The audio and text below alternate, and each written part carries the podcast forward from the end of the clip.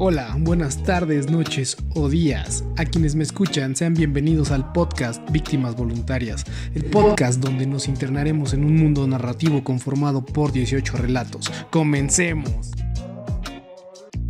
Episodio número 16, titulado Play. El siguiente episodio estará a cargo de nuestra narradora estrella. Montserrat Álvarez Guzmán. Lo veo pasar nervioso por la habitación. Quizá le gusta fingir su nerviosismo para tranquilizarlas cuando llegan. Siempre actúa torpe e inseguro.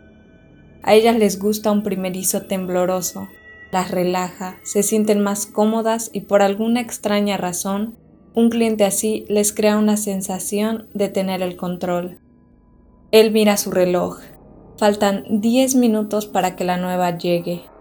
Todo está preparado, las esposas sobre el buró, la máscara guardada entre la cintura y la espalda, oculta bajo su camisa, los guantes debajo de la almohada derecha, el detalle final, las dos copas frente al espejo, custodiando la botella de champán que se enfría en un cubo metálico.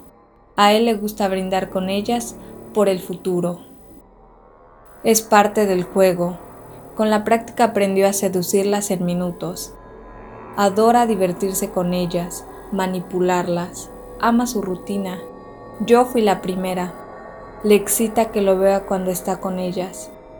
Escondida y callada observo, escucho y formo parte de su ritual. Cuando nos conocimos, él parecía pasear como cualquier persona en la plaza. De pronto se detuvo frente a la tienda donde yo estaba. Me miró unos segundos, entró, me tomó entre sus manos, todos sonreían. Mientras salíamos de la tienda, creí e imaginé que a su lado guardaría hermosos recuerdos de fiestas, vacaciones, amigos o momentos felices. Eso jamás sucedió. Él me quería para algo más. Son las diez en punto. Tocan la puerta. Es ella, se presentan. Ella le dice que se llama Perla. Él, al igual que la supuesta perla, inventa un nombre. Esta noche decide llamarse Jorge. Ni siquiera yo sé cuál es su verdadero nombre, así que por hoy los recordaré como Jorge y Perla. Una vez él decidió contarme su vida sin ningún motivo o explicación, se sentó frente a mí y comenzó a quejarse. No articulaba bien las palabras por su embriaguez, pero de entre sus balbuceos logré entender que las mujeres de su pasado lo lastimaron. Sin importar qué tanto se esmerara, ellas lo cambiaban por otro más divertido y relajado, por alguien que las hacía reír, un reemplazo menos paranoico o celoso, o por un modelo mejorado de su patética versión. En aquel momento de sinceridad, el dolor añejo le brotaba por los ojos. Su estado lo apenó, Dejó de mirarme unos segundos, luego alzó su vaso con whisky y viéndome de frente dijo, Por el futuro. A partir de aquel brindis me convirtió en su cómplice. Ahora comienza la rutina. Ella con una mirada curiosa inspecciona la habitación del hotel, como si importara que ésta fuera diferente a las demás. Con manos temblorosas, Jorge intenta servir la champagne. Perla lo nota y sonríe. Él se disculpa diciendo, Es que no he estado con ninguna mujer desde que mi esposa murió. Nunca había hecho esto. Perla le dice que ella servirá las copas. Le propone a Jorge relajarse y sentarse en la cama. Él me ve, su rostro refleja una gran satisfacción. Esta vez optó por la compasión para obtener la confianza de Perla. Funcionó. Pronto las copas están servidas. Perla le extiende una a Jorge y se la acerca provocativamente. Ambos sonríen. Ansioso, Jorge espera la pregunta que lo detone todo. ¿Y por qué brindamos? A lo que él responde chocando su copa con la de ella. Por el futuro. Los dos beben hasta terminar. Luego Jorge toma las copas y las coloca frente al espejo. El cristal refleja a Perla sentada sobre la cama. Él la mira en silencio mientras ella observa a su alrededor. Jorge espera. Perla ve las esposas y Jorge lanza su pregunta favorita. ¿Te molestaría si las usamos? Es una de mis fantasías, pero si no quieres... Ella lo interrumpe. No me molesta, pero eso sí, tiene un costo extra. Perla toma la iniciativa, va hacia él, atrapa la mano derecha de Jorge, la recorre por sus caderas tal y como una serpiente ansiosa lo haría. Jorge toma el seno derecho de Perla e intenta besarla. Ella lo esquiva. Sin decir nada, Perla camina insinuante hasta llegar al buró. Agarra las esposas, cierra una en su muñeca y con el dedo índice llama a Jorge. Los veo tocarse. Él besa su cuello. Ella enreda una de sus piernas en él. Jorge le sujeta las manos y cierra la otra esposa.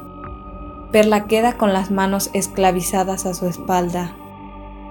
Antes que a ella he visto como Jorge ha martirizado a ocho mujeres. Una vez que las inmoviliza, las tiende sobre la cama, se pone los guantes de látex y la máscara blanca con lágrimas rojas. Iracundo les pregunta sin cesar. Dime por qué lo hiciste. Cuando le responden que está loco, él las golpea y vuelve a preguntarles lo mismo. En minutos ellas enloquecen, lo insultan, lloran, suplican, patalean, por último dejan de hablar. El silencio lo enfurece, todo empeora, desiste de preguntarles lo mismo, y furioso las estrangula. Ellas se retuercen, luchan, pero nada les sirve.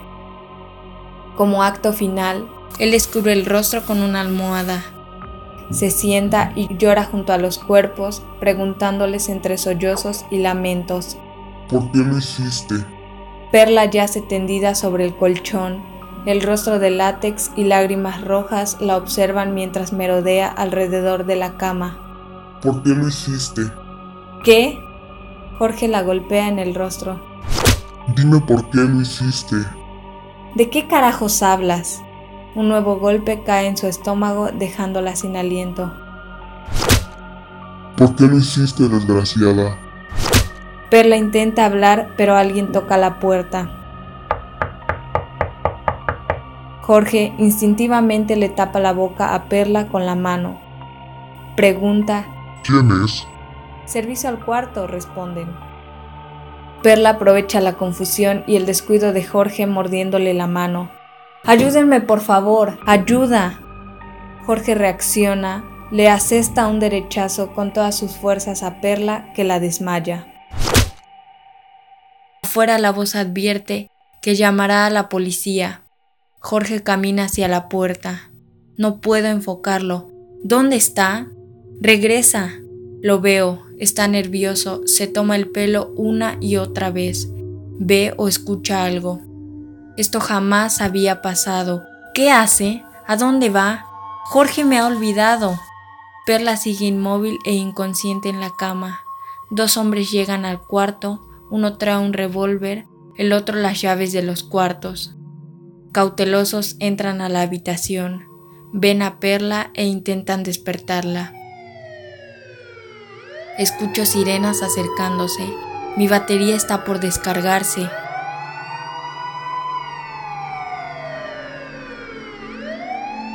Despierto. Según la fecha, han pasado dos días desde que me dormí. Alguien presiona el botón de play en mí. Todos los recuerdos que guardo en la memoria de él emergen y se proyectan en la pantalla del televisor. Y así es como concluimos el episodio del día de hoy. Esperamos que lo hayan disfrutado tanto como nosotros al crearlo. Se despide de ustedes su narradora estrella. Montserrat Álvarez Guzmán.